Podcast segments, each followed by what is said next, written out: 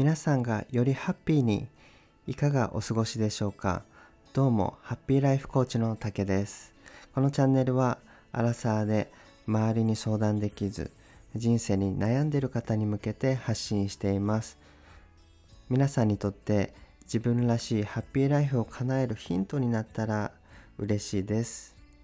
はい、えー、今日朝、えー、5時台に散歩してきたんですけども雨がちょうど止んでいて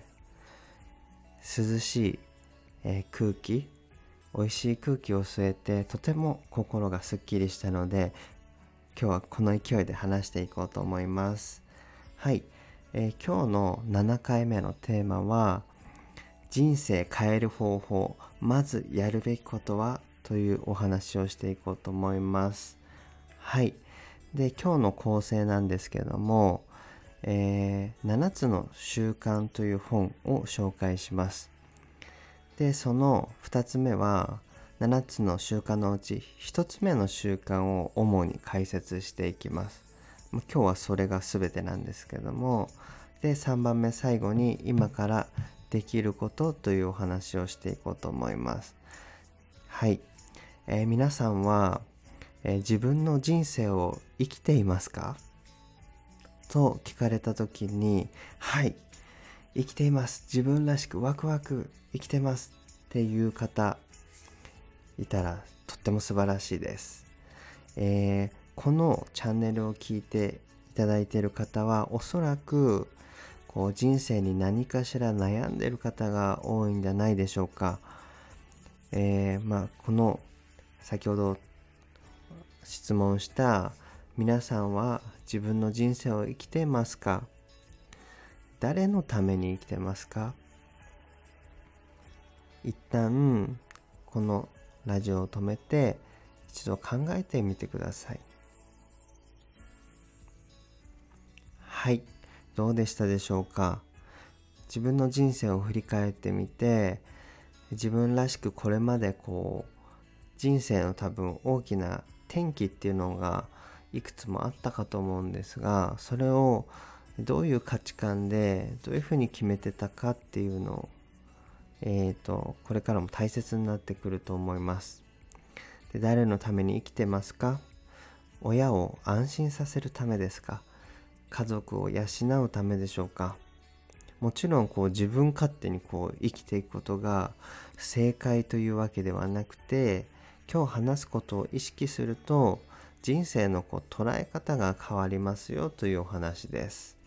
で概要欄にも貼ったんですけどもこの7つの習慣っていうのはスティーブン・コビー先生という方が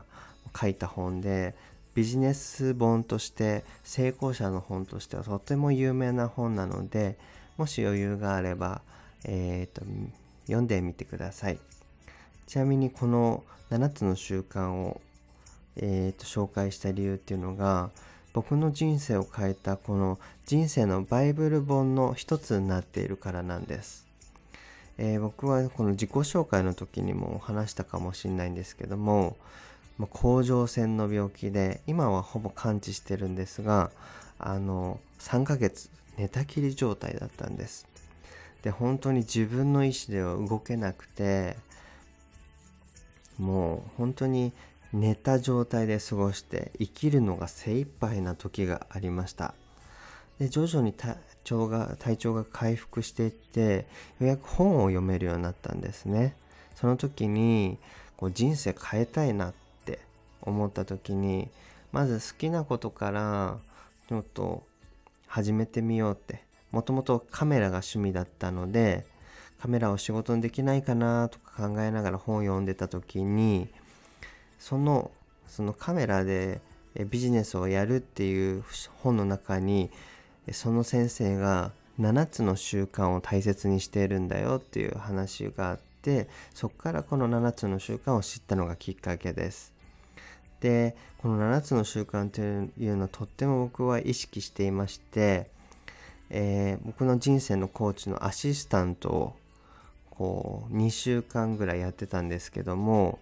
えー、とつきっきりでもう今はそこから抜けちゃったんですけどずっとつきっきりでもう毎日8時間以上一緒にいていろんな成功者や経営者と会ってきたわけです。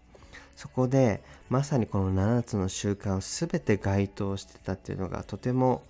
しっくりきました。なので今日はこの7つの習慣っていうのをえー、っとざっくりお話していこうと思うんですけども、えー、なんでこのコビー先生が、えー、こうこれを出したかというとえっ、といかなる成功もその成功に結びついている原則っていうのがあってその原則に従って行動して手にできることなんだよと。この成功法則をこう、えー、研究して今多分いろんな自己啓発本が出てると思うんですけどもえー、っと長く成功している方はどんな共通点を持つのかっていうのをこの7つにまとめたんです。でこの本のえーと、概要欄から飛んでもらうと分かるんですけども7つの習慣人格主義の回復ってあるんですけどまさに、えー、この、えー、成功するためにこの人格から変えていく人格がもともと大切だったんだよって前あの講師と老子の話したと思うんですけどもまさにこの儒教的な講師の考え人格道徳心が大事だみたいなところが中心の本になってます。でその成功者になるためにまず自分自身の内面からこう変えていくことをする、えー、その成功法則を中心に添えて人格を土台としてこう内から外にアプローチして自己成長につながって自己実現をこうしていくと。でこの本の7つの習慣のえ、ー、とまあざっくり言うとこの依存的な自分から個人的な成功自立に向かっていって最後はこう私たちが相互に影響し合って、えー、社会の貢献をしていこうっていうようなお話でざっくり言うと。でこの1つ目の習慣にあるのが実は、えー、最も大切だと思う主体的であることっていうことを深掘りしていこうかと思います皆さんは先ほど自分の人生を生きてますかってあの質問した時にえどうだろうってすぐに答えられなかった方多いと思うんですよ。僕もその一人でした。じゃあこの主体的であることどんなポイントがあるかというとこの本では自分のことは自分が責任を持つも持つのだと決意することもうこの自分の人生を生きるのだと決意することがまず大事だと。これすごいシンプルなんですけどもこれなんかなかなかできないと思いますでまず決意したらじゃあどうするかというと、え生活していくといろんな嫌なこととかいろんな反応あると思うんですけどもその自分が受ける反応を主体的にするどういうことかというと受ける刺激とそれに対する反応の間には反応を選択する自由があると。で反応っていうのは英語で言うと、えー、 response。でそれに ability っていう能力をプラスすると responsibility っていう責任っていう意味になります。つまりこの反応を自分の責任でこう選択していく。そうするとどんなことが起きても自分の捉え方次第なので自分の人生が生きられるよっていうまずベースになるのがこの主体的であることということです。自分の行動に責任を持ってその時々の感情や状況や条件付け自分を取り巻く環境の影響のせいにしないと。例えば僕は結構あったんですけども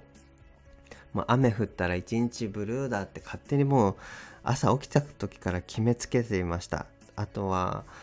例えばうーん今日は低気圧だからもううんあんまりいいことないかなとか親が貧乏だったから自分もどうせ貧乏なんだよとかえー、そういうふうに考えてたりしました。ただこの主体的である考えだと、えー、どんなに同じ辛い状況でも主体的に生きている方はポジティブに捉えることができますよね。なのでこの自分の身に起こったことがその自分ではこの傷ついてると思うこともあると思うんです。その出来事をまず受け入れて自分の中でこうあ傷ついた選択をしたのは自分だったっていうのに気づくことが大事です。じゃあこの主体的こうじゃあもう自分の人生を生きることを決めた。そして行動していく、えー、その時にどっから手をつけていいのかっていうのがこの3つ目のじゃあ具体的に今からできることって何なのっていうのを話していこうかと思うんですけどもこの本では、えー、影響の輪の中のことに労力を注ぐこと。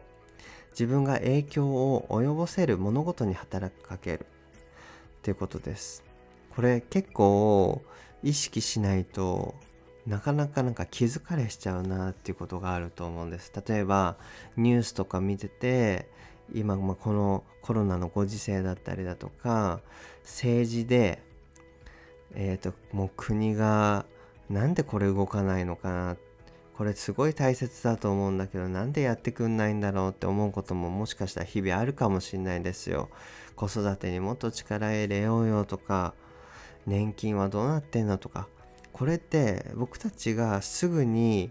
変えられることではないですよね。これが影響の輪ということです。えっ、と影響自分がまず自分が手に届く範囲からまず主体的に変えていこうよっていうところなんですけどもそれをやってみるとすごくあのなんか気づかれしなくなります。だって自分の身近なことからまず変えてみる。例えば今まで安い、えー、コーヒー安いからこのコーヒー飲んでたっていうのも心地よい自分のえっ、ー、と人生を生きるって決めたらこう心地よいコーヒー値段にとらわれず選べたらそれだけでハッピーじゃないですか。えー、まずこの今からできること復習なんですけどもまず自分のことは自分で責任を持つのだと決めること決意する。自分は自分の人生を生きるんだってまずこれを決めてください。さあ皆さん声に出して言ってみましょう。自分は自分の人生を生きます。自分は自分の人生を生きるって言ってみてください。で日々の受ける反応を主体的に変えてみる。今まではもうこれがあったら自動的に自分は傷つくこと,、えーと、ネガティブに捉えてたけどあこれってもしかしたら自分の成長につながることなのかもしれないとかこれがあったからこの大事な価値観に気づけたとかこう主体的に感じてみてください。はい、えー、この7つの習慣っていうのはかなり奥深い本でしてまずはこの依存から自立に向けて何ができるかっていうのがこうもういきなりこの一つの習慣で結構ボリュームが大きいです。それぐらい大事なことなんです。はい。いかがだったでしょうか、え気に入っていただけたらフォローお願いします。今日も皆さんと関われたことに感謝します。ではまた。バイバイ。